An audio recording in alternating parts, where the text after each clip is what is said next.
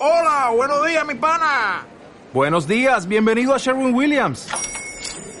¡Ey! ¿Qué onda, compadre? ¿Qué onda? Ya tengo lista la pintura que ordenaste en el ProPlus app. Con más de 6.000 representantes en nuestras tiendas listos para atenderte en tu idioma y beneficios para contratistas que encontrarás en aliadopro.com. En Sherwin Williams somos el aliado del PRO.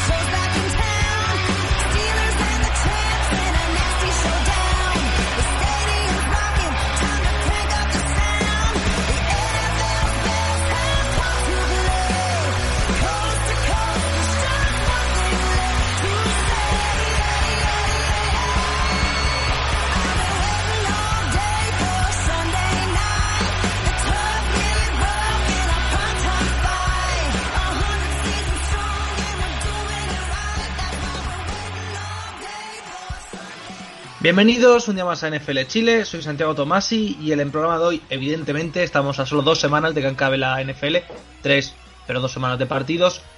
Hemos pasado ya al divisional, nos queda la final de conferencia y hoy vamos a hablar de esos partidos, de los que hemos visto, de los que nos faltan por ver y evidentemente no estoy yo solo, porque sería raro. Cuento con la presencia de dos verdaderos expertos en la NFL. El primero de ellos es pues un habitual, eh, Estefano. Muy buenas noches, Estefano. ¿Qué tal? Muy buenas a ti, muy buenas a todos. Y también contamos como siempre con el popular, con Joaco. Muy buenas noches, Joaco. Hola, ¿qué tal a todos? Muy buenas tardes, buenas noches, buenos días, dependiendo de la hora que usted escuche este podcast. Feliz de estar nuevamente acá una semana más con ustedes. Y esta semana ha venido cargada de emociones, como siempre suele ser el divisional. Hemos tenido partidos muy igualados, partidos que no han sido tan igualados, pero que por marcador, pero sí por sensaciones. Una semana bastante interesante. Vamos a empezar por orden, evidentemente, porque si no sería un lío esto. Y el primer partido de la jornada fue Green Bay contra Los Ángeles Rams. Los Rams llegaron con lesiones. Goff al final pudo jugar, pero diezmado. Cap no. Donald, si estuvo en el campo, no se le vio. Es decir, sí que jugó, pero se le notó muy cansado. Y Packers, en una demostración de poder, especialmente de ataque, ganaron 32 32-18 en un partido bastante sencillo. Packers llega a la final de conferencia. Packers jugará en Lambeu por primera vez una final de conferencia, si memoria no falla, desde el año de Seahawks del, de la onside kick. Así que han pasado bastantes años. Eh, Estefano, ¿cómo lo ves? Eh, ilusionante el partido, ilusionante la temporada de Packers. Sí, eh, bueno, de hecho, eh, eh, no jugamos una final de conferencia no desde aquel partido. Aquel partido fue en el Century Link. Nosotros no jugamos una final de conferencia en el Lambo desde que nos gana Giants. 2011. Era 2000, no, no, esa no era final de conferencia, ese fue divisional. Desde el 2006, 2007, fue cuando gana Giants el primer anillo. Que le gana El Fabre. anillo- el primer anillo lo gana en 2007, que es Fabre último año. Claro, esa fue la final, la última final de conferencia que jugamos en Lambo nosotros, o sea, hace ya casi, hace casi 15 años. Eh, sí, yo muy ilusionado por la temporada, evidentemente. Ahora queda lo más difícil. Ojalá podamos llegar a la Super Bowl, va a estar muy complicado, luego veremos ese partido. Pero bueno, eh, repetimos, repetimos resultado mínimo del año pasado, cuando yo creo que nadie daba eh, un duro por nosotros, ¿no? En este sentido, yo creo que incluso se hablaba que el, equipo, el equipo tenía que empeorar, aunque sea, aunque fuera algo, ¿no? Respecto a la temporada pasada. Y ah, estoy muy contento. Lo del otro día tú lo has dicho, una demostración ofensiva, una más eh, esta temporada.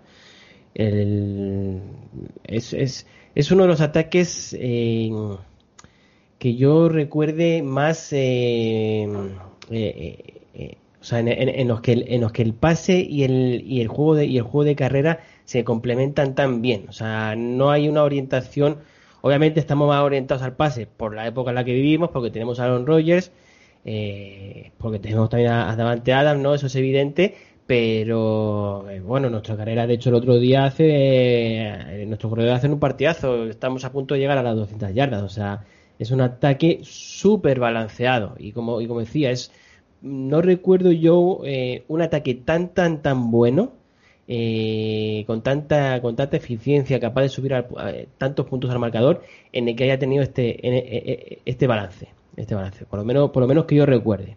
No sé si vosotros os, acordáis ahora mismo eh, de alguno. Normalmente cuando un ataque es tan eh, eh, tiene tanta capacidad ¿no? de, producción, siempre suele ser porque, porque su, pase o su juego de pase es una auténtica apisonadora de, de defensas. Aquí, aquí hay un balanceo, eh, yo creo que es, y un equilibrio que es la clave, ¿no? de, de esta, de esta ofensiva. El otro día, como digo, lo demostramos una vez más, el, partido, el partido estuvo dominado de, de inicio a fin y, y, y- y más allá del- de la ofensiva, eh, yo estoy muy contento con lo que venimos demostrando en la defensa desde hace ya dos meses, eh, me atrevería a decir. Es verdad que a lo mejor en estos dos meses no hemos tenido eh, un rival como pueda ser como pueda ser eh, Buffalo Bills, ¿no? Eh, bueno, ahora lo vamos a tener, vamos a ver Tampa Bay, me refiero a Buffalo Bills, Tampa Bay son ataques también muy muy poderosos, pero sí nos hemos enfrentado a buenos rivales y, estamos promediando eh, 18 puntos encajados por partido, o sea, que es muy muy meritorio. Esperemos que por fin eh, porque hay que recordar que, que en las últimas tres finales de conferencia que hemos jugado, el rival nos promedia 36 puntos, más de 36 puntos, eh, perdón, ah, lo que nos hace casi imposible ganar un partido así. Así que esperemos, todo pinta que esta vez va a ser, eh, va a ser distinto, ¿no? Yo, yo, yo tengo la sensación y creo que creo que el, bueno tengo la sensación no estoy, estoy seguro y, y- lo que creo es que nuestro ataque sí que tiene esa sensación de que saben de que están están protegidos por eh, una defensa eh, buena. Yo no voy a decir que nuestra defensa sea top pero sí una defensa buena. O sea saben que saben que si en un momento dado de, un partido como suele pasar no que hay o sea es imposible anotar en todos los drives. Pero en un momento dado de que te paren uno o dos eh, una o dos series no de que de que te atasques un poco saben que tienen ese, ese salvavidas de, de la defensa, que es un salvavidas con el que no hemos contado, yo me atrevería a decir, desde el, desde el año del último anillo, ¿no? Desde el único anillo de, de, de Roger, 2010. O sea, en toda esta última década, para mi gusto, no hemos contado con una defensa como la de como la que está poniéndolo eh, Petín sobre el campo estas últimas semanas. Yo, Estefano, por apreciar un, mom- un momento lo que tú has dicho, básicamente el ataque tan balanceado y tan bueno, eh, Shanahan, seguramente, San Francisco el año pasado, que era un ataque muy balanceado, y Atlanta, de Atlanta. Shanahan. Eso, el de Atlanta, sobre todo el de Atlanta, porque a mí también es el único que, que, que se me ha pasado por la cabeza, ¿cierto? El de Sanaja el año pasado, de verdad que la carrera era, era súper poderosa, pero no tenía esta, este juego de ataque eh, tan efectivo con nosotros. Segura, evidentemente, porque la diferencia de quarterback de, uno a- a- de un equipo a otro es abismal. Pero sí, sí coincido contigo, ese, ese Atlanta que llegó a la Super Bowl con, con Shanahan de, de coordinador ofensivo.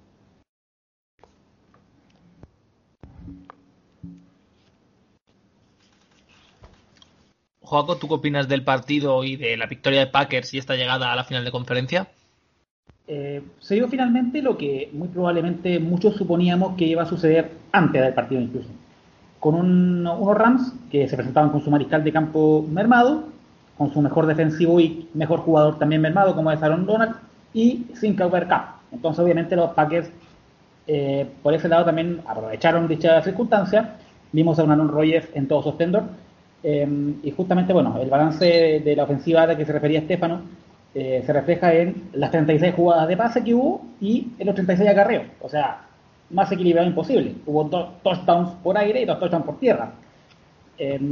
Los Packers dominaron prácticamente todo el partido, si bien hubo un instante donde los Rams se pusieron a una posesión en el tercer cuarto, después del touchdown de eh, Cam Akers, y eso fue todo. Ya después de eso, eh, no, no andaron más, y bueno, los Packers se dedicaron a, a regular, por algo terminaron en primer lugar de la conferencia, por algo tienen la ventaja de la localía, y por segundo año consecutivo, segundo año de la Fleur, están en finales de conferencia, y ahora sí, eh, creo yo que están en condiciones de, por último, eh, hacer frente al rival, porque recordamos que el año pasado cuando jugaron contra los 49ers, como que no se presentaron en realidad.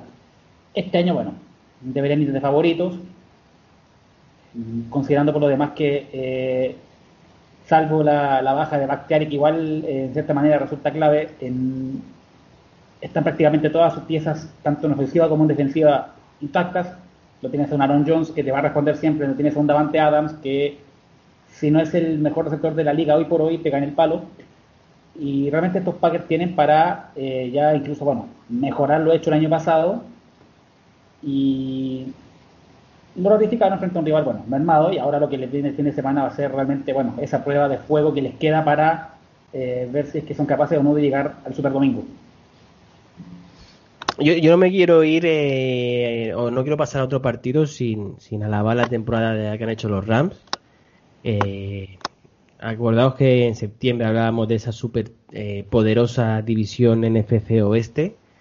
Eh, una división que, que fue perdiendo fuelle ¿no? con el paso de las semanas, pero que al final eh, contaba con muy buenos equipos y, y los Rams han sido el conjunto que más lejos ha llegado y, y como habéis dicho, ¿no? O sea, un equipo que un equipo que se plantaba en este encuentro muy mermado, o sea, con bajas realmente importantes y con jugadores eh, que sí que se, sí que se vistieron muy importantes, como Donald, como el propio también eh, Jared Goff, pero que no estaban, vamos, eh, no te voy a decir ni al 100%. Yo creo que Donald con suerte estaba al 50%, ¿no? De lo que él puede de lo que puede aportar. Así que, de verdad, yo muy, muy contento con la imagen que han dado este año. Un, año que se suponía que era un poquito de transición. Para ellos no ha sido transición para nada. Eh, han, han estado disputando eh, eh, hasta que han podido, pero al máximo nivel.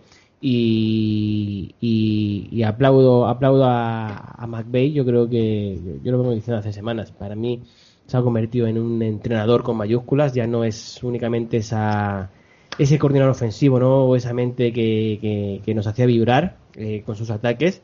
Yo creo que ahora va, va mucho más allá, muy inteligente y creo que y creo que va a seguir en ascenso.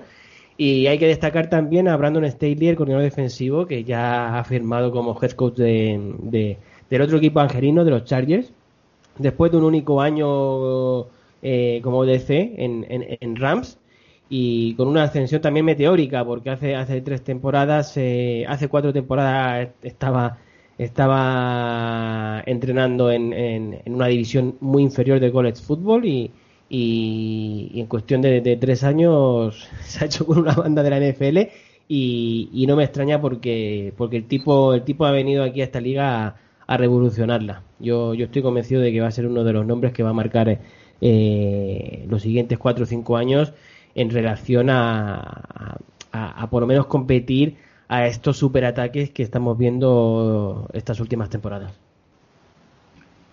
Yo sobre los Rams tengo que decir que primero este año no tendrían que haber pasado del wild card, es decir, está, entran en playoff porque hay siete equipos, porque caen los 49ers por lesiones, lo que quieras. El partido que ganan en wild card es básicamente puro talento, porque no tendrían que estar ahí. Tan simple como que Seattle sin lesiones era un equipo muy superior y les superaron. Dicho esto, que ya me parece bastante, lo que hay que mm, comentar aquí es Stanley, ya veremos cómo le va. Yo no soy tan, tan- no estoy tan confiado en él como tú, por lo mismo que tú has dicho, porque lleva muy poco en la liga.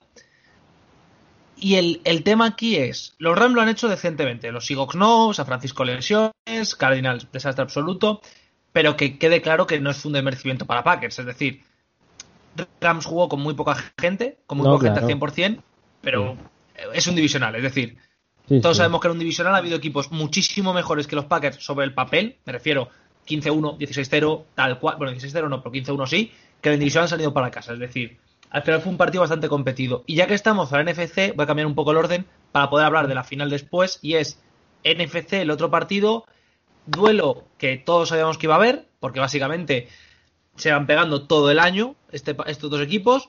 En los partidos de temporada regular los Saints habían dominado bastante, por qué no decirlo, ganaron bastante sencillo. Aquí tuvimos un eh, Buccaneers 30, Saints 20. No voy a decir que los Buccaneers ganaran fácil, porque sería mentir, sería engañar sobre lo que vimos, pero sí es cierto que los Buccaneers jugaron bastante mejor que New Orleans. Último partido de Breeze, ya está retirado prácticamente. Los Saints entran en una tortura de cap terrible y además el partido Breeze no está para jugarlo del todo bien. Y por parte de Buccaneers vimos pues todas sus ventajas. Una defensa que es muy asfixiante, que provoca muchísimo y que impide mucho la carrera. Vita Bea está entrenando, pero se supone que no llegaría. En caso de llegar sería para la Super Bowl. Y un ataque que sin tener... tiene nombres, pero sin haber sido sencillamente espectacular, jugó muy bien el juego de pase y sobre todo un Leonard Fournette que lleva cuatro años en la liga, en los cuales no ha demostrado absolutamente nada. Este partido sí demostró que es al menos, al menos para haber sido primera ronda del draft, no como los otros tres años. En general, para mí, un partido que los Buccaneers ganaron entre muchas comillas, pero fácilmente. La clave está en los turnovers, por lo menos para mí. Ah, Yo sí que estoy de acuerdo contigo que fue un partido eh, súper apretado, muy... Yo creo que más de lo que al final acaba termina mostrando el marcador, ¿no? Una ventaja de 10 puntos. Y, los turnovers lo significaron todo. O yo vi a dos, a dos defensas que sí pusieron claramente a los ataques. Una de, una de ellas, la de Saints, porque hacen un, un- partido escandaloso, eh, sobre todo en secundaria, eh, frente, frente a un ataque que, que- que- ah, luego pasaremos a hablar del ataque de, de, de, de porque, porque quiero, quiero, quiero comentar un par de cosas sobre él.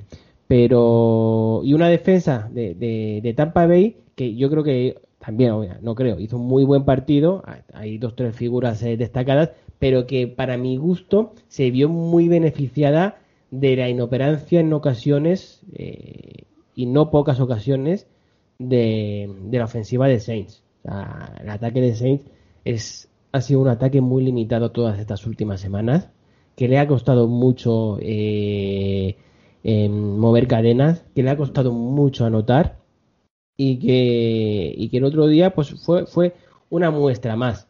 Una muestra más. Encima tiene la mala suerte que ya se había dado en otras ocasiones, pero el otro día fue aún eh, más, más eh, dramático que pues los turnovers. O sea, si ¿cuántos fueron? ¿Cuatro al final? ¿Cuatro, cuatro entregas de balón a- al rival? Es imposible ganar así. O sea, es imposible ganar así con cuatro entregas de balón. Demasiado que estuvieron metidos en el partido hasta prácticamente el final. Y eso se lo deben a la defensa. Pero, pero es imposible. Yo creo que, yo creo que la primera, en la primera parte, eh, Saints eh, sale airoso. Para, a mí me gustó bastante más la primera parte de Tampa Bay que la segunda, fíjate. Me gustó bastante más, pero, pero como digo, la defensa sostuvo, sostuvo a Saints. Solo, lo, solo lograron a- anotar después de, después de, de, solo lograron anotar touchdown, me refiero, después de, de interceptar a Brice. Y yo sí que creo que en la segunda, eh, porque la primera parte el ataque de Saints no hace nada. O sea, de hecho ellos anotan gracias a, a, muy buenos eh, a muy buenos retornos, que es lo que tuvieron en los dos primeros drives. O sea, después no, no tienen prácticamente, no tiene prácticamente, no hacen prácticamente nada. Y en la segunda parte sí que eh, sí que empieza mejor. Sí que Brice empieza a sentirse más a gusto, no le llega, no le llega presión.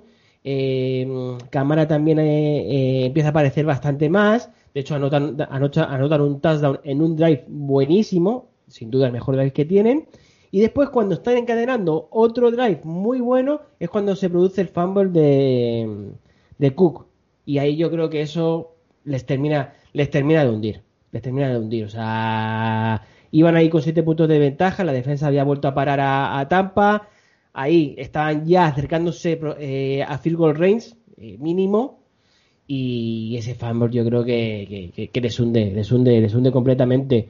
Y como digo, o sea, al final ese, más las intercepciones de Brice, yo creo que decanta el, el- es lo que decanta el partido a favor de Tampa Bay. O sea, yo, yo por lo menos así, así lo veo. No sé qué opinión tendrá, tendrá Juaco.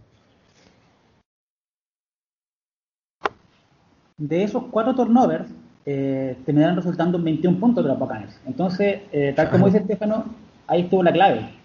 Si ven los Saints estuvieron en el partido hasta, bueno, bien promediado el tercer eh, cuarto, donde estuvieron en un momento ganando 20-13. Eh, después vino el, el fumble, justamente al que se refería Estefano, el fumble de Jared Cook, y bueno, a partir de ahí se fue todo al carajo. Vino eh, incluso el touchdown que empataba el partido de parte de Fournette. Ya, perfecto, sigamos dando, el partido estaba parejo, después la, la ofensiva no respondió, hubo un despeje, se pusieron adelante los Buccaneers por tres puntos, pero aún así, bueno, estaban siempre en el partido. Ya entrando al cuarto cuarto, ventaja de solamente tres para Tampa, ah, ya, perfecto, vamos a tener un cuarto cuarto de lujo, dije yo. va a haber todo el drama que quizás no tuvimos todo el fin de semana. Y bueno, vinieron esas dos intercepciones de Drew Brees para cerrar de- su carrera de una manera que no lo merecía, está claro. Y así fue como los Buccaneers al final se terminaron llevando la victoria. Una ofensiva que se terminó pagando en el peor momento, con un Brees que, bueno, eh, cometió esos errores que eh, forman ya un detalle más dentro de, de todos esos que tuvieron que vivir los Saints durante estos años. El año pasado perdieron contra los Vikings el wildcard, el año anterior ese eh, cobro que no fue de la interferencia ese partido contra los Rams, antes tuvieron el Minneapolis Miracle, entonces siempre algún detalle tuvieron para, eh, o sea, que le impidió a los Saints eh, terminar llegando eh, lo más lejos posible. Acá, bueno, se debió sobre todo a, a las tres intercepciones de Brice, em, al fumble de, de Cook y finalmente, bueno, vamos a ver qué va a pasar con los Saints a partir de la próxima temporada, porque ya no va a tener a ese mariscal de campo franquicia que tuvieron durante los últimos 15 años. Así que bueno, se vienen buenos, quizás no tan buenos días para lo, para la franquicia y eh, bueno, vamos a tener una, una final que promete ser un partidazo épico entre Brady y, y Rodgers. Quizás, bueno, eh, tenga toda la, épica que no tuvo este Brady Breeze, que muchos suponían que iba a ser eh, un partidazo, que iba a ser algo histórico, que bueno, al final no lo fue. Y ahora, bueno, solo queda esperar lo que pase el domingo.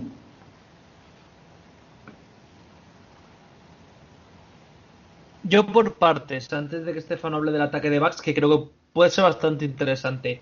Yo estoy bastante de acuerdo en que al final eh, Tampa tiene todo el talento del mundo en ataque, es decir, por nombres es un mega ataque, pero creo que lo que mejor funciona de ese equipo es la defensa, es decir, y esto puede ser un problema para... A ver, Rogers todos sabemos cómo es, pero el problema que puede tener Rogers en este partido es que le colapsa en el pocket, porque estamos viendo que, especialmente con Blitz, la defensa de Tampa cuando mete un Blitz es top 5 de la liga. Sin meter Blitz es, terri- es terrible, porque sus corners no es que sean muy buenos, su safety, para mí el mejor es Winfield, y es un tío que es mejor placador que en cobertura, pero a mí es la sensación que me da, yo creo que Tampa tiene más talento por nombre, y que en este partido lo demostró, en el partido de Saints, más allá de las tres intercepciones a y que lo que tiene Packers es que es más equipo. En, en ataque, sobre todo, en defensa, los Packers me generan las mismas dudas de siempre.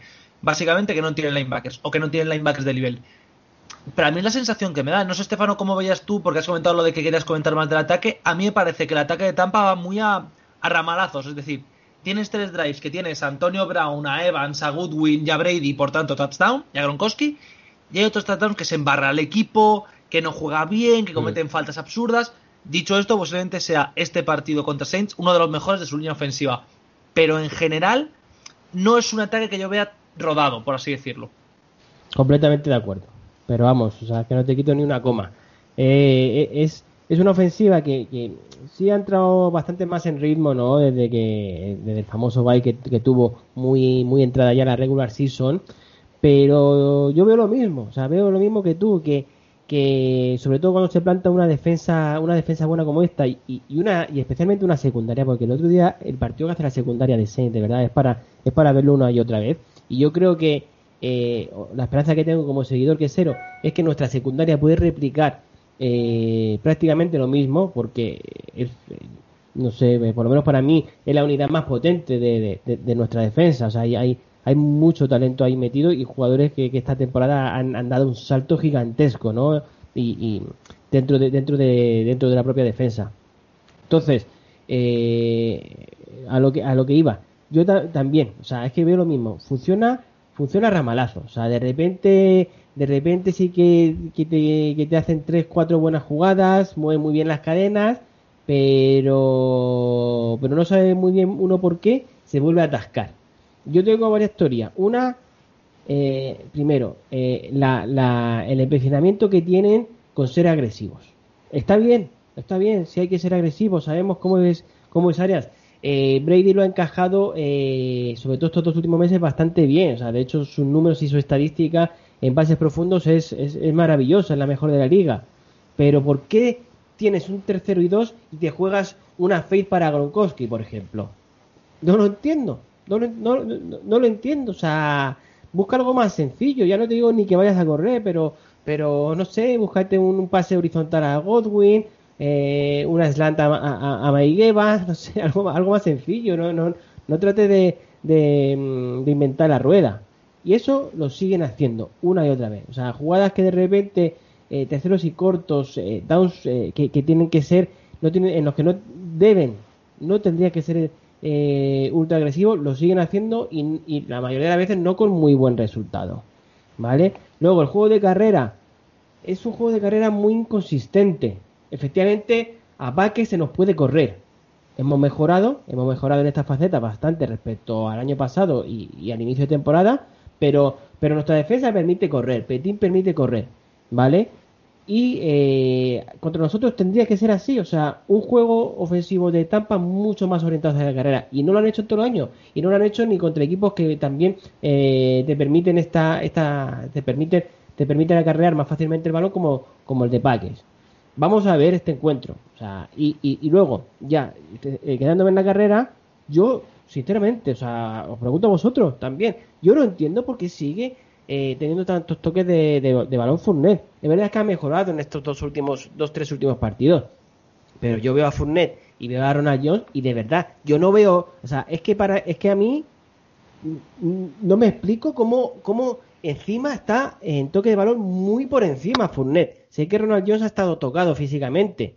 Quiero pensar que así, es por eso y que sigue siendo por eso. Pero también al principio de temporada no estaba tocado y Fournet era el protagonismo, el protagonista. Y yo cuando yo veo a, un ataque que cuando se le da balones y se le da oportunidades a Ronald Jones, las carreras funcionan mucho mejor. Cuando tiene que salir a recibir del pocket, pues si es que Fournet no tiene manos. El otro día, el otro día, el touchdown incluso que anota, que está completamente solo, está a punto de caerse el ovoide. No sé si lo recordáis. Entonces, hay, hay, hay, hay cosas, hay cosas que yo no entiendo de este ataque. Y a mí la sensación, ya llegado a final de conferencia, eh, en últimas instancias de la liga, la sensación que tengo y mi conclusión es que esta ofensiva funciona por el talento individual que tiene. Porque está el señor Brady, porque la, es verdad que la, la línea ofensiva ha mejorado muchísimo. Yo creo que también tiene mucho que ver la presencia del quarterback. Y porque está Eva, porque está el otro, y porque tienen esos ramalazos que dice, que dice Santi, y que yo también creo, y que evidentemente con esa calidad que atesoras, pues en algún momento tienes que, tienes que subir puntos en el marcador. Pero yo no lo veo, al igual que como, eh, como, como hablamos antes de, de, Paque, no veo un equilibrio, no veo un ataque conjuntado, no veo, no, no, no veo una armonía ¿no? dentro de esa ofensiva. Yo un, una comentario. Yo lo de Fournet, yo entiendo que es la mentalidad de Fournet es mi back, el que lleva 850 hostias por partido porque no se me lesiona, y luego tengo al otro para que haga las jugadas explosivas. Quiero entender que es por eso, que es una mentalidad así. Tampoco entiendo que Fournet tenga tantos, eh, tantos drive, tantos drive, no tantos toques de balón. Y por cierto, en noticias horribles que se dan durante este programa, y por desgracia esta es bastante horrible y afecta a Packers, eh, según comenta Top Silverstein, periodista del Milwaukee Journal Sentinel, ha fallecido Ted Thompson, 68 Hostia. años. Ted Hostia. Thompson, para el que no lo sepa o para el que no sea fan de Packers, eh, general manager de Green Bay durante siglos y que básicamente estuvo durante la época de Rodgers, estuvo en los finales de Fabre, uno de los tíos más conocidos y que si memoria no falla le despidieron el año pasado, hace dos, no hace mucho más. Gute, Gute lleva, Gute lleva tres y tampoco es un despido como tal. Bueno, se, Como- se marchó, sí, se retiró. Porque Sí, sí, seguía ahí como, como de medio consejero, pero sí, se tenía que, se tenía que, que- que retirar ya. Sí, pero una, una pena. en ¿Qué edad has dicho que 2007? tenía? Porque no, no, ¿qué edad te- no, no, no tenía pinta que fuera tan tan mayor, la verdad. Eh, no, no, no, 60 68 años cumplió hace tres días. Ya, ya, hostia. Pues sí, él fue el, el culpable, digamos, el culpable, ¿no? Eh, en el buen sentido de la palabra, de que Rogers esté jugando en, en Green Bay, la verdad. Pero bueno, una pena. Estuvo del 2005 al 2017 en los Packers. Sí, literalmente, justo, creo que su primer año fue literalmente coger a Rodgers. Sí, ¿Sí? sí. así. 2005. Eh, descansa en paz. Y, eh, em, ¿cómo ves tú esa ofensiva de Bucks y ese talento? Porque, ostras. Eh, concuerdo en todo lo que dice Estefano. Hay mucho talento, Eh, y en el fondo, bueno, quizás eh, a ratos eh, sea ello más que por ahí un, algo más estructurado lo que mantenga en el partido o en cualquier partido a los Buccaneers. Eh, opciones, tiene muchas. Y bueno, el caso Fournette muy probablemente debe ser porque Ronald Jones eh, está lesionado, porque no se explica de otra manera. Hace un poco más de un mes, dos meses, Fournette estaba cortado y de repente aparece ahí siendo el corredor principal. Y aún así, bueno, eh, no está muy lejos de sus mejores días en los, en los Jaguars. Está claro que, bueno, eh, no es un corredor que pueda ser el principal hoy en día en ningún equipo, menos en esta instancia. Eh, de hecho, bueno, eh, viendo la estadística del partido del, del domingo, tuvo 17 acarreos sobre los 13 de Ronald Jones. Y aún así Ronald Jones sumó la misma cantidad de yardas, que fue 62 uno, 63 otro. Entonces, Ronald Jones fue mu- mucho más eh, requerido y mucho más decisivo durante la temporada. Y uno espera que, no sé, ya eh, físicamente se siga recuperando y esté eh, más completo de acá el domingo, porque realmente con él los Buccaneers van a tener muchas más posibilidades que con el mismo Fournette. Y bueno, el caso de Brady ya que de contra archi conocido, juega a finales de conferencia como uno se cambia de ropa, eh, si no está en un año está el siguiente sí o sí, conoce muy bien o más que nadie los secretos de ya llegar a esta instancia por otro año más y bueno, tiene a su a su disposición eh, toda la cantidad de, opciones siempre que, que hemos venido remarcando hace rato. Si no es eh, Godwin, es Antonio Brown, si no es Mike Evans, etcétera. Si no es Gronkowski, o si no es Cameron Braid, o si no es Scotty Miller. Incluso apareció un Tyler Johnson por ahí que a esta altura es el, no sé, sexto, séptimo receptor, digamos, que cuando tuvo una atrapada el partido del domingo, que fue bastante vistosa, leí mucha, mucho elogios a él. Eh, entonces al final, eh, una ofensiva bastante fuerte, una defensiva que igual está respondiendo, bueno, que igual de cierta manera eh, responde al alza que tuvo el equipo durante sobre todo diciembre, y por ahí, bueno, les hizo bien el haber tenido en la semana libre por allá por la semana 12, creo que fue recién, 12, 13, ya fue post eh, Thanksgiving. Les sirvió para descansar y llegar enteros al último tramo de la temporada, que lograron sacar con éxito y bueno, ya llevan dos- rondas que también ya pasaron en playoff y están ahí, a nada de volver a jugar eh, la franquicia a un Super Bowl, cosa que no pasa hace 18 años. Bueno, no van de favorito, quizás no lo iban el domingo, sacar la pelota adelante, gracias, bueno, en parte a la defensiva y en parte a los errores de, de Trubisky sobre todo. Y bueno, tal como eh, hablaba hace un rato de los Packers, los mismos Buccaneers también tienen, bueno, quizás la mayor prueba de juego por delante para ver si es que son capaces de em, llegar al, al Super Domingo con la cantidad de talento individual que tienen. Ahora, eh, ese Packers eh, Buccaneers realmente se, se ve muy parejo, a mi entender. Eh, pero sigo viendo a los Packers por ahí un paso adelante. Si se mantienen tan inspirados como vienen haciéndolo durante toda la temporada, deberían imponerse a unos eh, Buccaneers que obviamente bueno, van a dar pelea y sobre todo al tener a Tom Brady va a implicar que la luchen hasta el final. Sin duda, y es lo que quería preguntar. Es decir, al final tienes a uno de los, bueno, a dos de los mejores cubos de la historia, que narices. A Packers tiene solo un gran receptor, pero un receptor que es top 5 de la liga. Eh, Buccaneers tiene a tres receptores top 15, posiblemente, tres receptores top 20, a un tight end que es un Hall of Famer, una línea ofensiva que gana Packers, una defensa que para mí, front 7, gana Tampa, eh, secundaria gana Green Bay, aunque sigo sin ver quién coño puede cubrir a Gronkowski. Para mí es el mayor miedo si fuera Green Bay. ¿A quién dais como favorito? Yo personalmente creo que Tampa tiene una pequeña ventaja en. Creo que tiene mis matches y creo que Green Bay no. Pero Green Bay está mejor entrenado. Para mí es ligeramente favorito Tampa, pero es final de conferencia de moneda al aire 50-50. Para mí debe ser favorito Green Bay. Son mejor equipo. Y, y para mi gusto, bastante mejor equipo. Y como lo que te he dicho, mejor entrenado.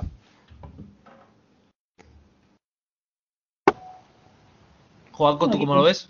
Un equipo mucho más aceitado que hoy otros Packers, eh, que por ahí no se basa tanto en el talento, bueno, por más que lo tenga Rogers, lo tenga Davante Adams, eh, no depende en cierta manera de individualidades como lo que está pasando con los Buccaneers.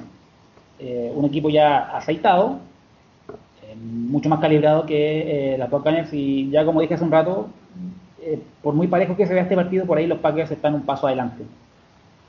Ojo que, ojo que también yo creo que puede pasar cualquier cosa. ¿eh? Si Esto es una final de conferencia y, y Packers es un equipazo y, y lo que he comentado antes, tienen un talento, talento individual descomunal. O sea, son jugadores eh, diferenciales y varios. Y eso en, un partido y en estas instancias, pues claro que te pueden dar la victoria. A mí tampoco me extrañaría.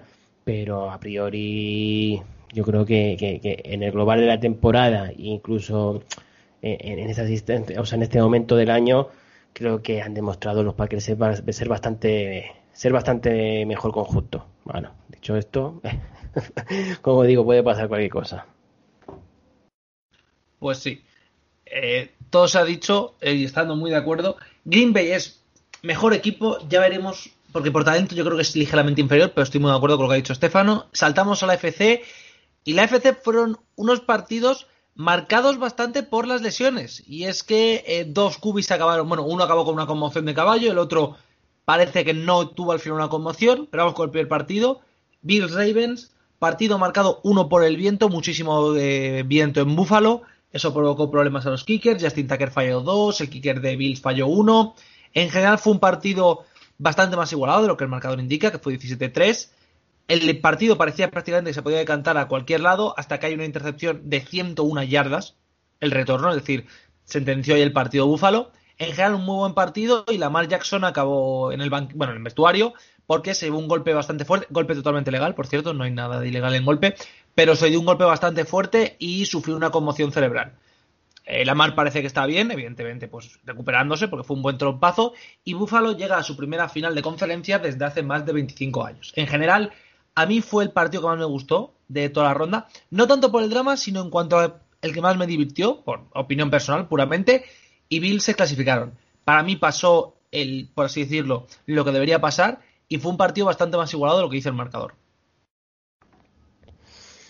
Sí, fue un partido muy igualado, muy igualado. O sea, que estuvo, estuvo en, en- en- se decidió en detalles. O sea, y al final es lo mismo. O sea, es, un, es un detalle. O sea, es, es esa, eh, eh, esa jugada en el que, en el, en el que, en la que Ravens está eh, a las puertas de anotar, eh, de, volver a, a empatar el, encuentro y- y- y en cuestión de, en cuestión de unos segundos ocurre justamente lo contrario, te interceptan, te lo retornan para touchdown y, y, se acabó. O sea, es, es que se- es que eso es que en, en este tipo de partidos eh, en los que en los que los conjuntos y los equipos son ya tan buenos, al final es todo cuestión de detalles. El, mira, de, de Baltimore, para luego nos meteremos eh, más con, con, con Bills, que a mí, a mí me es, para mí es el, el número uno, el, el equipo número uno y lo lleva haciendo, y lo lleva haciendo eh, varias semanas. Baltimore, he estado revisando el partido y evidentemente eh, lo que lo que propone McDermott es un auténtico espectáculo en defensa. Hacen una hacen una actuación realmente brillante y portentosa, ah, jugando todo con todo el rato con personal base 4-3, que eso es ah, prácticamente ya nunca se ve. Cómo, cómo le cierran los sets, pero cómo también cierran el centro. O sea, es que, es que hay, hay defensores por todos los lados y cómo, y cómo matan tanto la carrera como el poco pase que, como el poco juego de pase que tiene Baltimore a través del, a través de, Blitz y, y, y- de, y de- ser muy, muy agresivos. Ahora, ahora, bien, dicho esto, mm, yo después de ver el partido eh, en detalle, a mí me parece un, un encuentro muy malo de Lamar Jackson. Fíjate, de los peores que, de- de- de los peores que le he visto. Y, me, he puesto a ver eh, partidos anteriores y, esta sensación que tengo eh, se viene repitiendo del último mes, mes y medio. Creo que hay un, creo que, que, que Lamar Jackson tiene un un grave problema a día de hoy. O sea, yo creo que sí que es un quarterback que puede lanzar, que tiene brazo para ello, que incluso te sabe poner balones en, pantalla, en, en ventanas pequeñas, pero su lectura han ido hacia atrás.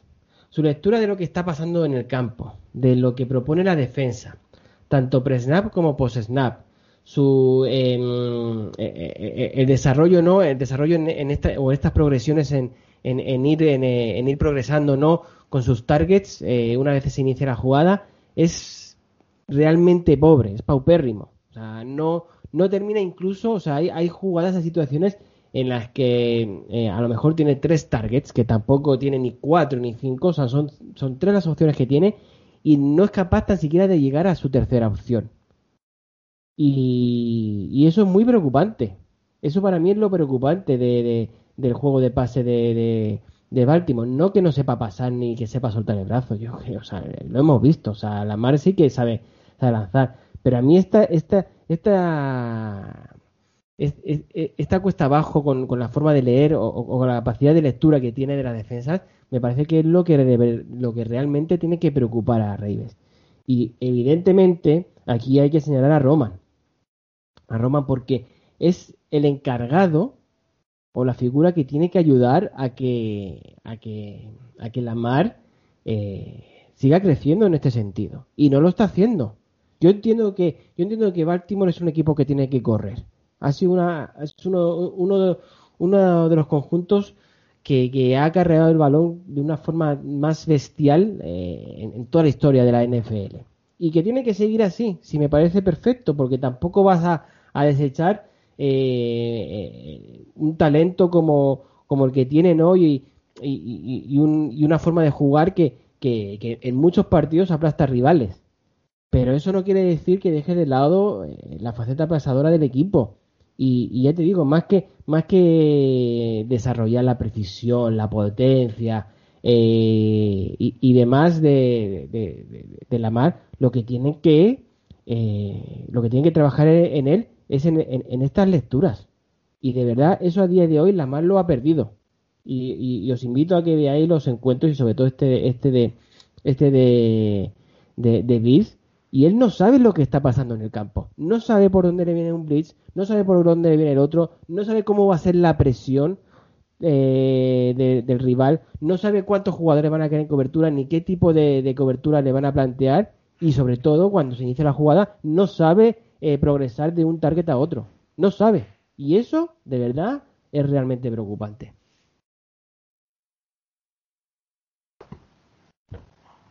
El partido estuvo, bueno, muy parejo, muy a la vieja escuela, mm, dos defensivas que eh, no regalaban nada.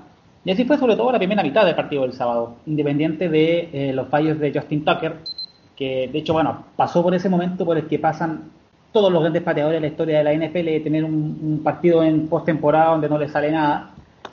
Y ya en cierta manera se empezó a abrir todo eh, desde el tercer cuarto con esa serie que terminó en el touchdown de Stephon Diggs.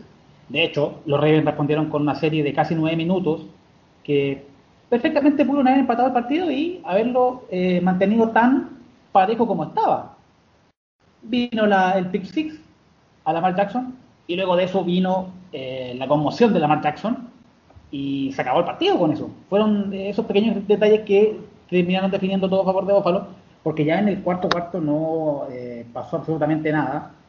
Ya se dio posibilidad de, con la entrada de Handley, y tal como dice Estefano, eh, principalmente eh, Baltimore basa su ataque en eh, lo que haga por tierra. Y resulta que eh, los Bills terminaron anulando casi por completo eh, esa amenaza por, por tierra. Hicieron más o menos lo, lo que pasó con, con los Ravens la semana pasada, anulando a, a Derrick Henry. Ahora eh, lo hicieron los mismos Bills con Lamar Jackson, con Gus Edwards, con eh, J.K. Dobbins. Y al final, bueno, por ahí terminaron eh, ratificando el favoritismo que por ahí en la previa al hecho de estar con la ventaja de localía, qué sé yo. Pero unos Ravens que venían bastante inspirados, eh, finalmente, bueno, se les acabó el, estanque en Buffalo. Eh, ya con la lesión de Jackson no quedó nada más por hacer. Y bueno, Buffalo se encuentra ahora en una situación ideal porque no sabemos si eh, juega Mahomes el domingo. Eso, bueno, ya lo vamos a ver más adelante. Pero, ¿por qué no? Podemos volver a ver a los Bills en un Super Bowl después de, ¿cuánto? 25 años. La tira. La chosía. No, la sociedad es amor, la sociedad es vida, pero a full. Más que nunca. Yo Sí, sí. tengo que decir sobre lo de la marca que has mencionado tú, Estefano. ¿Mm? eh, a mí me parece, me da la sensación viendo los partidos de que no es un tema de que él no lea, es decir, de que él no lea, a ver, de que haya perdido esa capacidad, sino de que es desde la banda te dicen pasa a X, pero a X. Y ya está. Y luego hay un problema en Ravens que para mí es desastroso, que es existe porque existe un buen backfield. Ahora con Ingram menos, pero bueno, hay que cortarle porque no hay pasta. Vale. Existe Hollywood Brown para ensanchar el campo. Mm. ¿Por qué cojones el resto de receptores de los Ravens son, no estoy diciendo que sean mejores o peores, son exactamente iguales? Es decir, hacen todos exactamente lo mismo, consiguen la misma separación y es todo igual. Es como ver un equipo que tiene una ruta, un hot route, y el resto es, son calcos. Y para mí ese es el problema, que es que no es que no lean bien, es que tampoco puede leer porque siempre van a hacer lo mismo, están haciendo lo mismo y hacen lo mismo y una y otra vez. A mí me desesperan, sinceramente, lo digo muy en serio. Pero eso, Santi, eh, yo no, y voy a lo mismo, y sigo en mi, en, mi, en mi línea, no le culpo a los jugadores, culpo a la banda. La banda es lo que propone lo mismo todo el rato. Eh, No es- no- es terrible. No sale, no sale, no sale de sus 13. Él es lo que tú dices, o sea, no hay, cuando tiene que pasar, no, no, no, no, no se propone nada distinto. Y, y puede ser que le digan, oye, tienes que pasar a este, pero yo, yo creo que no es tanto así, sino que el, el- el que no haya una variedad en las jugadas como tú dices, y en lo que propongan, ¿no? A la hora de, a la hora de jugar el pase, eh, yo creo que se le ha metido en la cabeza eh, eh, a, a, a Lamar, eh, ya, esto es lo que tengo, tengo aquí a Andrews, es a quien le voy a pasar, y como mucho si de repente veo solo a Hollywood Brown por ahí, pues se la lanzo a él. Esto es simplificarlo mucho, a ver que me entienda la gente, pero básicamente es eso, de verdad, básicamente es eso, y, y de ahí, y de ahí la intercepción del otro día, porque él él no lee absolutamente nada, dice aquí va a ir Andrews y aquí la voy a lanzar. Y, y- lo demás me da exactamente lo mismo. Y, y, y se deja y se deja receptores abiertos por el campo, o sea, no, no receptores, pero sí de repente que ves como Dobbin sale a la flat y, y está completamente solo. Eh, ves como ves como Smith en alguna ocasión de repente también se han olvidado de él porque todos van a por Andrews, porque todos van a por Hollywood Brown y no y no lo termina leyendo tampoco Lamar. Entonces, de verdad, ese, ese ataque está totalmente hasta atascado. Y yo no estoy diciendo que despidan a Roman, que creo que sí que, que- no me sorprendería tanto y, y- y lo vería como un momento positivo, pero si lo quieren dejar, que vale, lo puedo, yo lo puedo entender, tiene que traer a alguien complementario porque de verdad, si siguen así, si siguen así, yo creo que se van a cargar a Lamar Jackson. Sí, yo creo que también, por cierto, Roman ha sido oficialmente renovado, porque pues, Ah, pues mira, no tengo ni idea. los Harbaugh con Roman, pues no sé qué cojones les pasa, pero siempre le renovan. Es, es una manía persecutoria que tienen, yo que sé. Y hemos hablado de este partido donde los Ravens acaban su temporada un año más, luego hablaremos más de Bills en la final, porque al otro lado tuvimos un partido sorprendente, sorprendente porque fue un Kansas Chiefs 22, eh, Cleveland Brown 17. Voy a intentar resumir un poco qué pasó. Eh, Kansas empieza muy bien el partido, parece que los tienen sentenciado, Cleveland remonta, T. Higgins puede anotar un touchdown, pero hace el gilipollas, con el perdón de la expresión, y se lanza con el balón por delante. Se lo noquean, por tanto, touchback. Esta norma que a Rick Eisen le enfada mucho, a mí personalmente no me, no me molesta tanto. ¿Qué ahora es el problema? No es que él la ha cagado, por tanto enfado, es él ha cometido eso, pero Sorensen comete un targeting de libro, porque básicamente va con el casco a la desesperada para evitar el touchdown. Tendría que ser falta, no lo pitaron, enfado por ese lado. Cleveland aún así fue, fue aguantándolo en partido y en el último cuarto, desgracia. En un placaje limpio, al caerse eh, el defensor agarra a Mahomes, la agarra como del cuello, repito, el golpe limpio, y cae al suelo. Al caer al suelo, Mahomes parece bastante desorientado, le sacan del partido y le tienen que llevar al vestuario. El resto del partido se juega con Chad Heaney. Los Browns consiguen igualar el partido, bueno, ponerse 22-17, comete varios errores Stefanski de timeouts, y en la última, bueno, las últimas jugadas son un cuarto y uno dentro del 2 minute warning que se tienen que jugar los Chiefs. Ese cuarto y uno lo juegan finalmente con Chad Heaney en shotgun, backfield vacío, y cuando todo el mundo esperaba que no se lo jugaran, juegan un pase que es primer down y con eso acaba el partido. En general, un partido muy igualado, muy divertido y posiblemente el, gran partido para mucha gente y a- por lo menos bastante disfrutable. ¿eh? Sí, muy disfruto en el encuentro, la verdad. El... eh, a ver, eh, vamos, vamos por partes. Me gusta que hayas puntualizado de que es una cagada de Higgins en, en ese en ese fumble perdido, ¿no? Que se convierte en touchback, porque al final parece que nos hemos quedado con que es falta, que la es, y que, y que esto es un robo y un desastre y los árbitros y patatín y patatán. Pues el árbitro se equivocó, como se equivocan otras veces, es una jugada no revisable y esto pasa a una velocidad endiablada y, y pueden, y pueden ocurrir estas, estas cosas. No es la, ni la primera vez ni la última, que lo vamos a ver.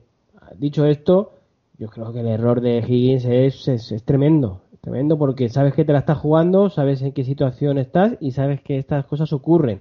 Entonces, si tú te lanzas así, a la desesperada, para tocar el, el, pylon, para, para tratar de llegar a la Enson, a la mínima que te vayan a. que aquí no es a la mínima, porque era una hostia brutal. Pero también cuando te toquen un poco el brazo, con lo que sea, puedes perder el, el, el ovoide y lo que acaba ocurriendo el otro día. Y, y- y yo creo que yo antes que culpar a los, a los árbitros, yo le he hecho la culpa a- a- al jugador. Yo lo, lo siento mucho. El, el, ahora, eh, quedándome con.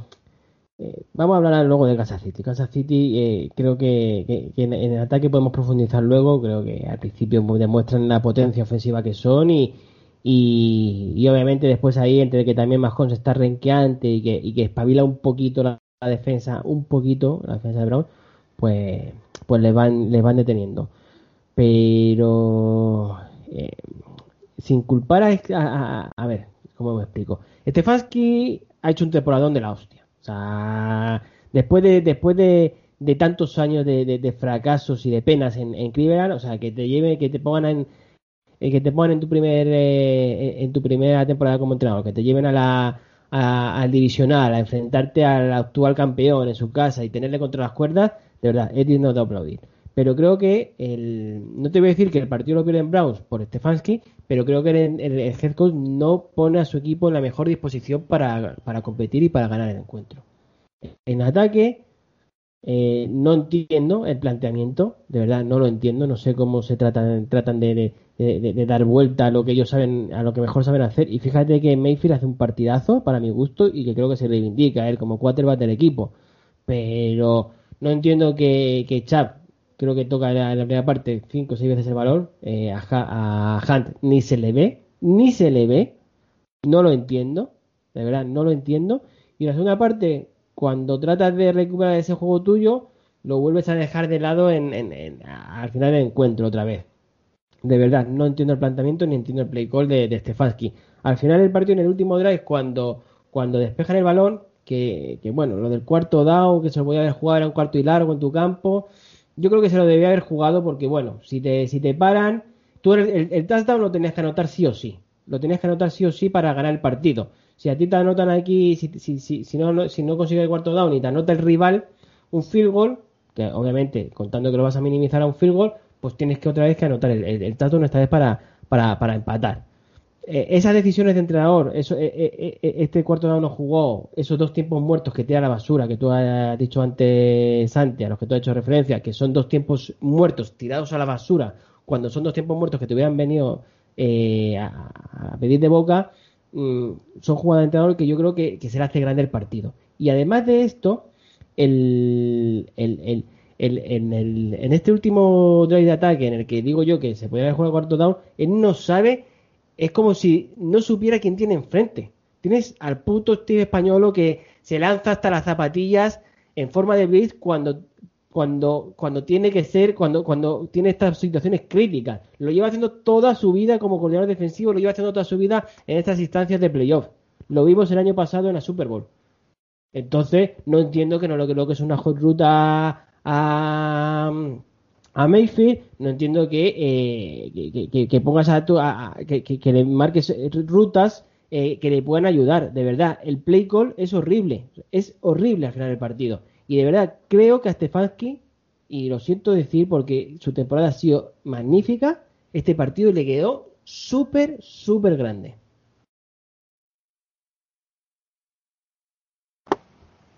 acá uno de cierta manera puede ver eh, ciertos detalles que eh, podemos asimilar a lo que pasó después con el partido de los Saints, partiendo por el touchback en la segunda, en el segundo cuarto, fue o en el primero o en el segundo. En- el partido hubiese quedado ahí a cuánto, a seis puntos de diferencia. Ahí fue una oportunidad importante que perdieron los Browns de acercarse. considerando lo que sucedió después, cuando eh, tuvo que salir Mahomes. Luego vino la intercepción a, a Baker Mayfield, y ya, bueno, a partir de ahí el partido se tornó bastante raro una vez que eh, Mahomes tuvo que salir de la cancha. Se acercaron los Browns, estuvieron a 5 puntos, e incluso cuando en el cuarto cuarto interceptaron a Gene, uno decía, listo, ya está, ya está todo a favor para que los Browns den vuelta al partido. Bueno, la, la ofensiva no pudo, em, tanto Chop como eh, Karim Hunt no fueron eh, lo suficientemente eh, explotados durante esta última serie, sobre todo Chap, que era llamado a ser el principal corredor.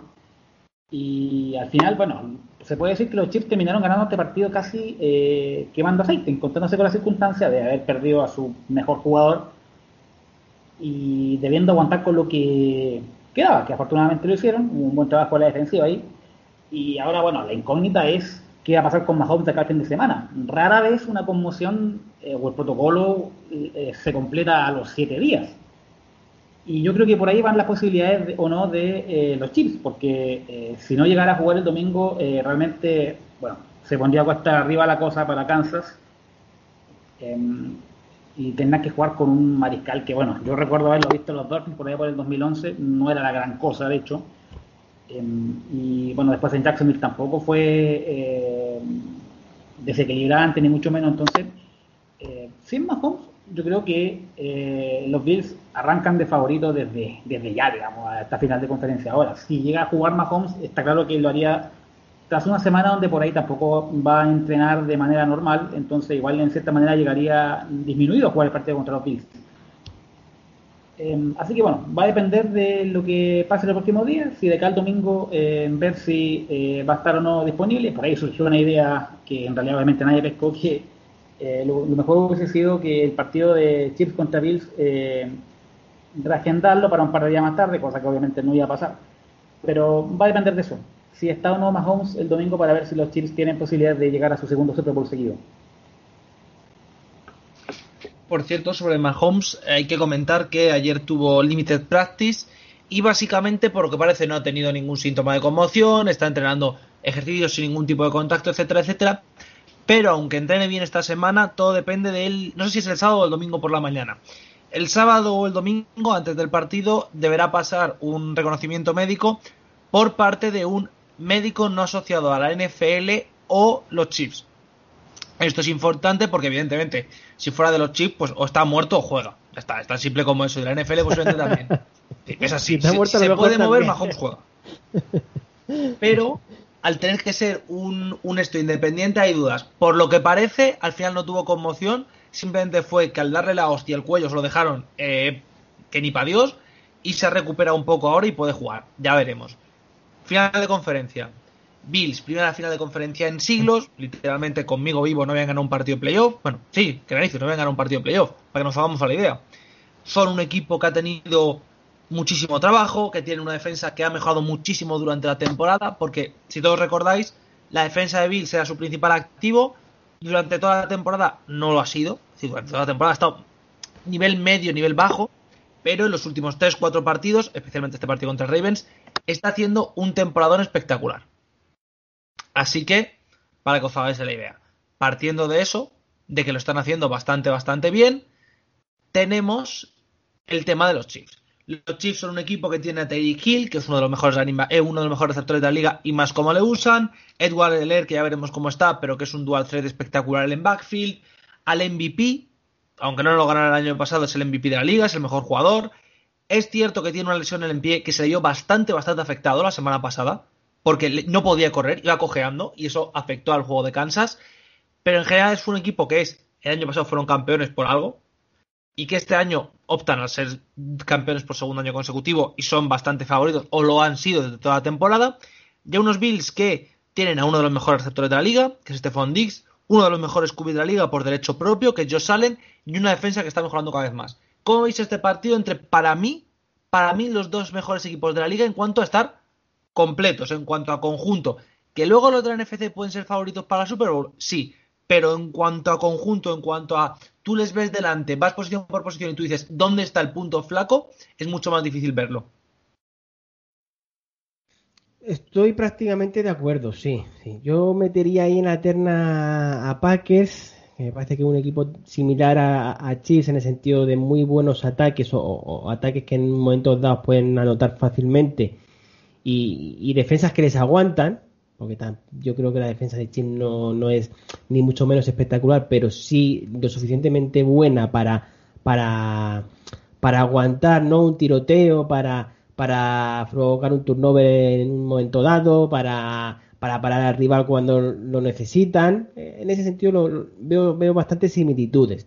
Pero sí, pero sí, a ver, tú lo has dicho. O sea, yo creo que esto es una batalla, pero de verdad, un partido, un partido, yo... En el otro juega mi equipo, pero para mí este es, este, este es el partido, es el partido de verdad. O sea, son dos equipos realmente buenos, realmente bien entrenados, con, como has dicho tú, Santi, con apenas eh, carencias, o sea, casi, casi ninguna carencia. Obviamente, Bills, Bills no, no corre, ya, ya ellos lo, lo han asumido, directamente eh, desechan la carrera. Eh, como digo, en, en, en, en, Chiefs eh, tampoco es que su carrera sea espectacular y demás, pero, pero también en, en ocasiones termina funcionando.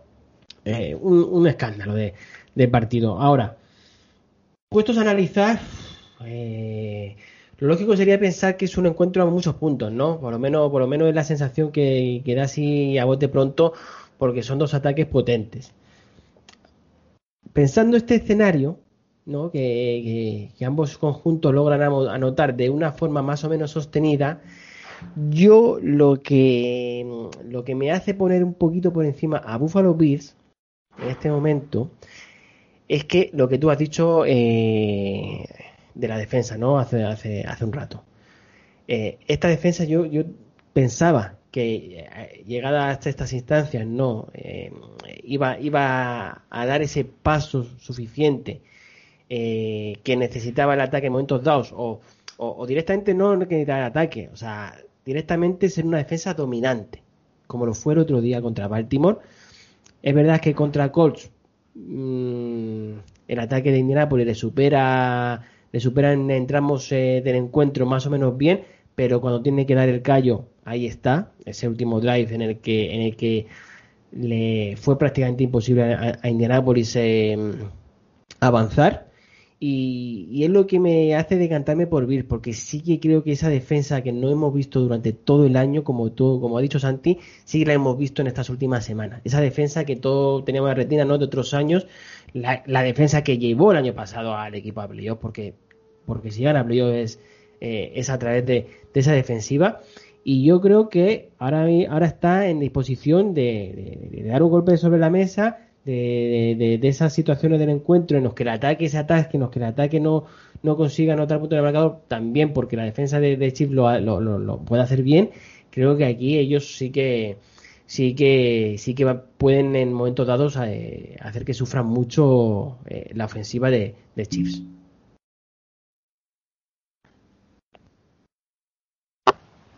Tal como dije hace un rato, va a depender mucho de eh, la presencia o no de, de Mahomes. Suponiendo que llega el domingo, finalmente puede jugar, bueno, ya pasaremos a ver un duelo eh, parejísimo, eh, donde obviamente son detalles los que podrían eh, inclinar la balanza a favor de uno u otro. Eh, la sintonía que lograría tener Mahomes con Kelsey, con Hill, como lo ha hecho durante estos últimos años, va a ser clave ahí. Eh, ni hablar por el otro lado por lo que está haciendo Josh Allen, sobre todo con eh, Stephon Diggs y últimamente con Gabriel Davis, que ha resultado ser una muy buena eh, pieza como segundo, como tercer receptor. Eh, Prácticamente podríamos ver un partido donde se den palo a palo. Eh, Ya hablaba Estefano ah, sobre todo la defensiva de los Bills, que últimamente era la carta de presentación del equipo, pero que este año quizás no ha sido tan así. Ya está claro lo que ha hecho eh, Josh Allen. Y por ahí, bueno, eh, el equipo que sufra menos es que finalmente va a terminar quedándose con la victoria. Y esto, bueno, obviamente eh, hablando del lado que Mahomes juega el domingo, porque en caso que no le permitan jugar, obviamente ya eh, el favorito pasa de inmediato a ser Em, eh, Búfalo. y Aún así, bueno, le van a tener un- una fea a Chad Henne desde el mismo momento que entró el domingo. Ya por ahí salió un hashtag en Twitter que el mismo Mahomes terminó promocionando algo de Gen Things Possible, algo así. Em, pero yo al menos no, veo a Henny como el, el quarterback que podría em, llevar a, a los Chiefs al Super Bowl. Entonces, para mí va a depender de eso primero. Si juega Mahomes, ya da para analizar más al detalle, pero si no, bueno, ya los Bills eh, se colocan en la pole position para llegar al Super Bowl. Yo estoy muy de acuerdo. Al final, Chad Heaney es un suplente, ya está. Es decir, no voy a decir que sea malísimo porque no lo creo, pero no es un cubi titular. Y si no es un cubi titular, pues para una final de conferencia estás jodido. Es verdad que hay años que pasa lo de Foles que de repente parece el el mejor cubi del mundo, pero no suele ser habitual. A mí tengo que decir que este partido me da pena una cosa. Y es que Mm. los dos equipos estén en estas alturas de playoff, y lo digo muy en serio. ¿Por qué? Porque tal y como se ha desarrollado todo lo de lo de los head coaches, que al final solo queda el puesto de Texas, porque de Texans, perdón, porque parece que que Philadelphia está decidida entre Josh McDaniels o un entrenador interno que tiene un apellido italiano, del cual no me acuerdo ahora mismo. Todos los demás ya están las vacantes cogidas. Y, y se van a quedar, se van a quedar dentro de la franquicia, dentro de Texans, Bienemi se va a quedar en su equipo y Davol seguramente se queda en su equipo. Para mí, los dos, los dos coordinadores ofensivos se merecerían un puesto en la liga, porque si bien Bienemi es cierto que está en Árbol Reed, por tanto el Árbol Reed siempre tal, porque Andy Reid es un genio ofensivo, pero ha hecho muy buen trabajo, y por el lado de Davol está en un sitio con un entrenador defensivo, es McDermott, donde la defensa ha tenido muchísimo peso y él, por, por narices, por pelotas, por no decir otra cosa, tiene que tener muchísima influencia en el crecimiento de Joe Fallen. Hombre, Yo personalmente, hombre, tú verás. yo, yo personalmente creo que los favoritos son los Bills, esté Mahomes o no, porque Mahomes no va a estar al 100%, tal y como le hemos visto el pie, pero que si ganan los Chiefs, a ver, es una final de conferencia, ¿qué cojones? No, no hay nunca grandes sorpresas, pero que si ganan los Chiefs, tampoco sería una, una absoluta locura. No, hombre, ¿cómo va a ser una locura que ganen los Chiefs? Pero Cabrón. fíjate, fíjate una cosa, es, verdad, es obvio que no es una locura, pero si, si a ti te dicen eh, semana 15, semana 16, Mahomes está mal, está mal, me refiero, está lesionado, no me refiero que esté jugando Sí. mal, Dios me libre. Mahomes está mal, hemos visto que hay jugadores de Chiefs que están bastante tocados, hay un par de jugadores en defensa que están tocados, y los Bills vienen con todo completo. Semana 15 de temporada regular dices, nada, los Bills, los Bills ganan. Esto, esto está no convencido, pero los Bills ganan. Como estamos en una final de conferencia, es, bueno, se, se supone que los Bills tienen que ser favoritos, pero ten tú bemoles a decir, no, los Chiefs, los Chiefs, pocas opciones, ¿eh? Los Chiefs, No, uff, Andy Reid, uff. Y luego hay una cosa que tú has dicho con, con, uy, con Shanahan, iba a decir, perdón, con, con, ah, Stefanski. Le pasó, para mí, a la Fleur el año pasado, en la final de conferencia. Le ha pasado a Stefanski en el divisional de este año. McDermott puede pagar la novatada.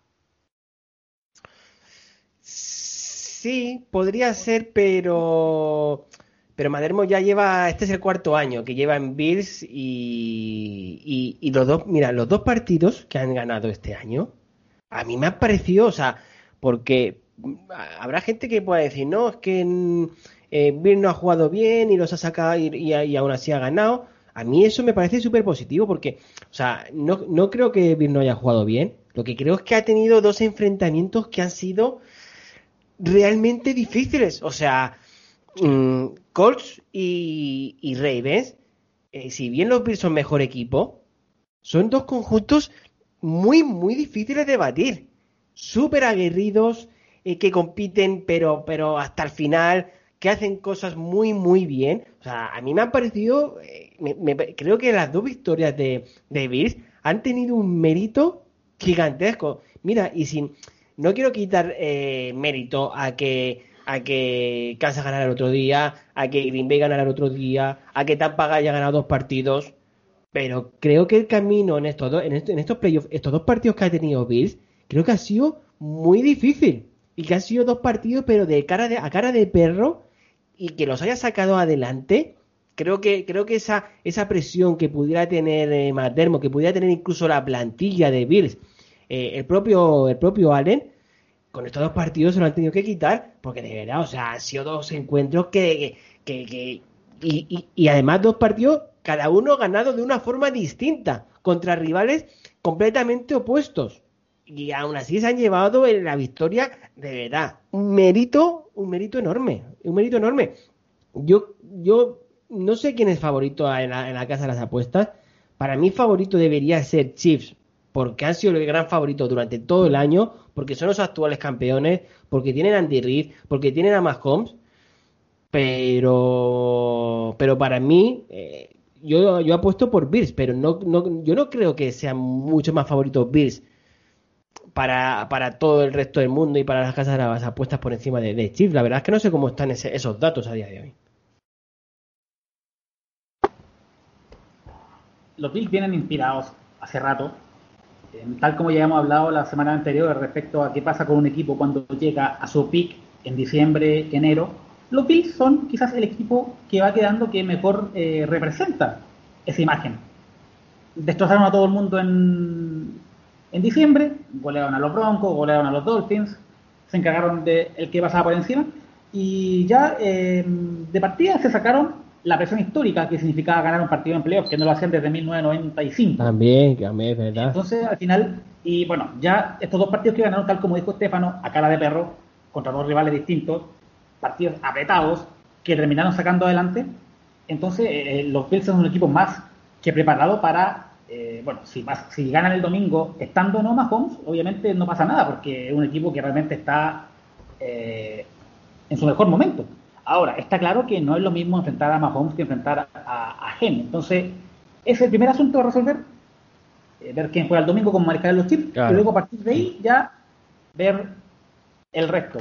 Pero bueno, tal como dice Stefan, si llegan a ganar los Bills, mm, por ahí no pasaría nada, porque eh, realmente eh, por algo eh, llegaron a esta instancia.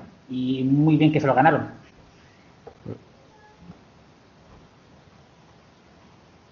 Sí, es que al final, a ver, esto es como todo. Tú ves a los Chiefs y tú dices, coño, es que tienen a top 5 jugadores de la liga en varias posiciones. Tú ves a los Bills y dices, tienen a top 5 igualmente, aunque no lo hayan parecido. Es decir, aunque no lo hayan parecido, aunque no lo supiéramos a principio de año.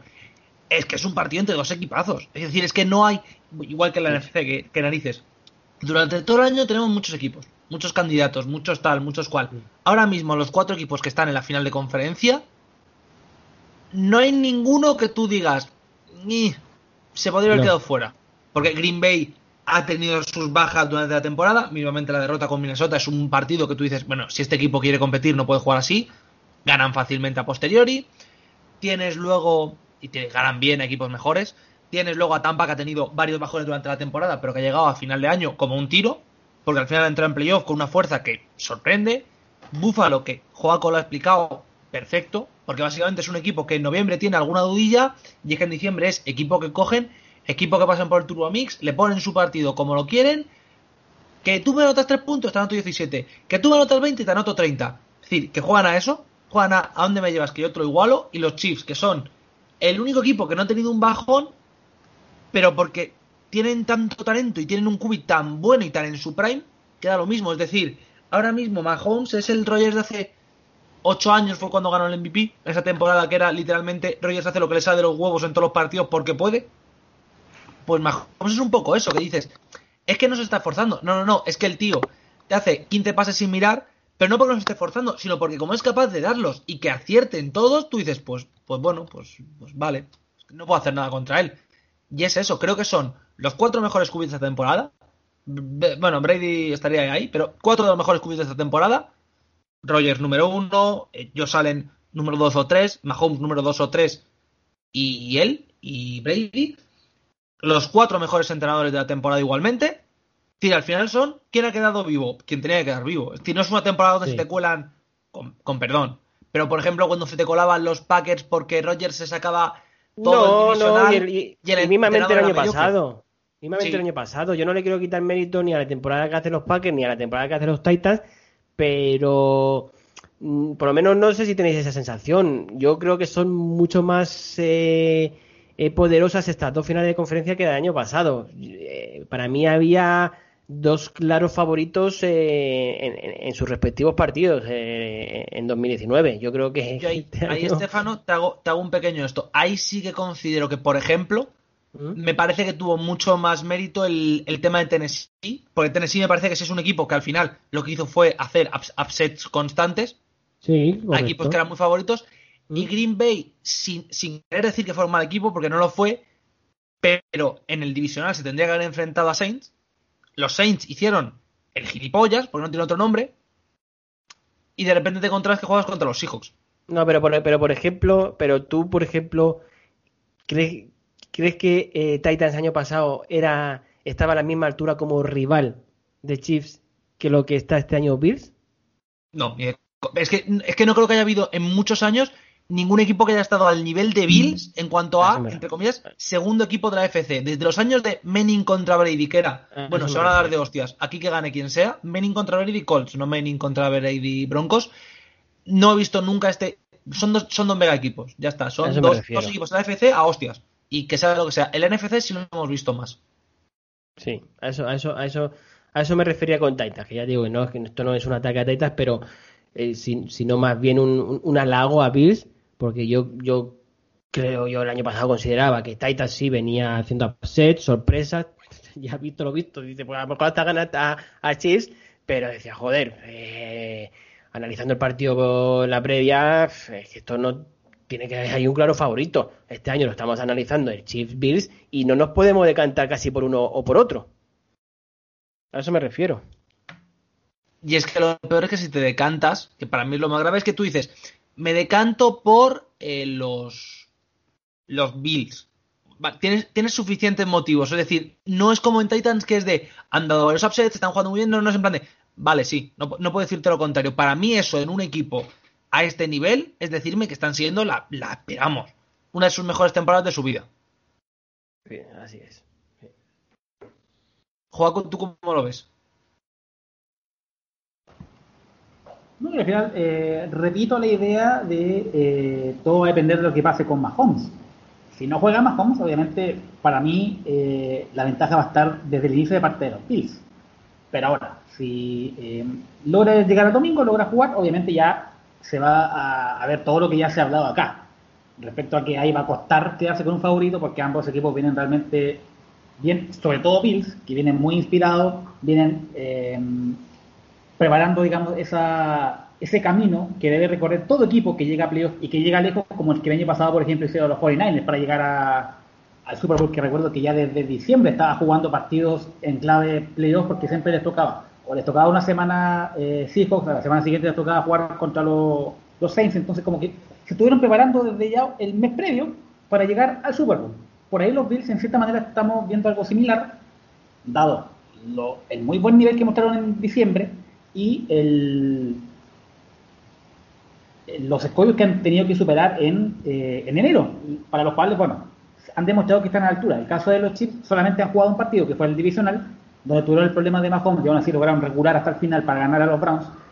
Y realmente, bueno, eh, quedarse con uno u otro en condiciones normales eh, está complicado. Gane quien gane, va a estar bien, pero si no juega Mahomes, ya deberían los Bills ser los principales candidatos. Sí, sin duda. Por, por tanto, para cerrar el programa, para dejar claro a nuestros oyentes qué opinamos, voy a ir yo primero con qué Super Bowl creo que yo va a haber. Yo creo que va a haber eh, Tampa Buffalo, sinceramente. Sé que las- el martes en otro programa dije Tampa Kansas, ahora digo Tampa Buffalo. Y seguramente si me preguntas mañana diga Green Bay Buffalo. Es decir, está tan igualado todo que ahora mismo mi corazón me dice Tampa Buffalo. Eh, Joaco, eh, Estefano, ¿vosotros qué veis? Packers Bills por acá. Coincido también. T- Todos damos favoritos a Bills, lo cual ya os. Lo cual demuestra el nivel que tiene Bills este año. Ya está, no hay más. La Chosía estará enfadado porque diría que somos mufa o algo así, pero es que es así. Es que los Chiefs son un verdadero placer. Estoy muy ilusionado, sinceramente, con el divisional. Además, todos los aficionados españoles agradecemos los horarios de los divisionales, porque uno es a las 7 de la tarde, 3 de la tarde en Chile, y el otro es a las 12, que acaba a las 3 y media de la mañana en España, pero joder, comparado con lo habitual, es un milagro, básicamente. He dicho 7, creo que es a las 9 y media, perdón, me he equivocado. Pero voy a decir ahora los horarios. Básicamente esto es la semana más importante de la temporada, donde vamos a ver los dos partidos mejores, porque luego la Super Bowl pues es a un solo partido, pero es para los fans españoles 9 y 5 Packers Buccaneers, el partido, que si mi memoria no falla, corregirme, son las 5 de la tarde en Chile. Exacto. Sí. Y el Chiefsville, que es a las 12.40 hora española, que eso en horario chileno es las 8.40. 20 cuentas. Exactamente, es decir, es un horario perfecto para ambos países. Eh, muchísimas gracias, Estefano, por pasarte. Nada, un, un gustazo. La verdad es que ha sido una ha sido muy buena charla, creo. La verdad, lo he pasado muy bien. Muchísimas gracias, Joaco, también por pasarte. Gracias Santiago, gracias Estefano. Eh, como siempre, bueno, pasa un poco más de una hora, pero pasa volando, hablando de esto. Sí, la verdad es que sí, la verdad es que estos programas al final son un poco más largos, pero porque son los partidos más importantes del año. Eh, eh, recordad que nosotros volveremos la semana que viene, como siempre, para comentar todo esto y para hacer la previa de la Super Bowl, aunque luego ya sabéis que esta semana libre se va a hacer muy larga. Ha sido un verdadero placer estar hoy aquí. Ha sido un divisional súper intenso, muy emocionante. Veremos cómo evoluciona Mahomes, veremos cómo evoluciona todo para, la- para las finales de conferencia. Pero el domingo se acaba ya la temporada, se acaban ya los playoffs. Eso nos queda la Super Bowl por delante, así que disfruten mucho este fin de semana. Tengan cuidado, por supuesto. Y hasta la próxima.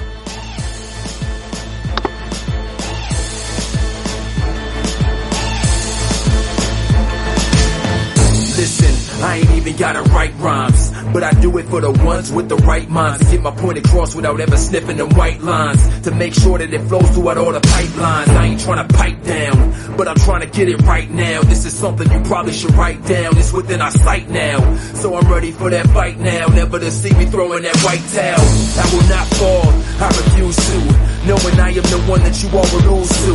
Not to amuse you, but confuse you. And you still trying to figure out who's who. Loose screws, I got screws loose. I guess that is the way that I infuse truth. Cause I am not afraid, and I am not ashamed. Just know for me that this is not a game. Let's go. No, we never wanna run. Let's go. We about to get it done. Let's go. It don't matter where we from. Whenever you see us come, just know that we number one. Let's go. And you know we on the rise. Let's go. You can see it in the eyes. Let's go. Let's go. Let's go. Let's go. Let's go. This is how it came to me. I'm here to let you know that none of this stuff is a game to me. Cause I am the one that you all came to see. And me being the one is exactly how it all came to be. The champion, standing tall to the end. Everyone else is falling, they keep on calling again. Who is the best is a question they keep on asking. I am constantly smashing while I'm giving out thrashing. And I'm flashing, hoping you feel my passion. We going for a while, so the rest of you better fashion. It really doesn't matter, I guess it's part of my journey. If it doesn't concern you, then it doesn't concern me. And that's why, just knowing I'm that guy. When it's all done, you'll be the one with a black eye. Whenever I pass by, no suit or a black tie. We come up from the crowd, we about to crack through the Let's go. No, we never wanna run. Let's go. We about to get it done. Let's go. It don't matter where we run. whenever you see us come, just know that we number one. Let's go.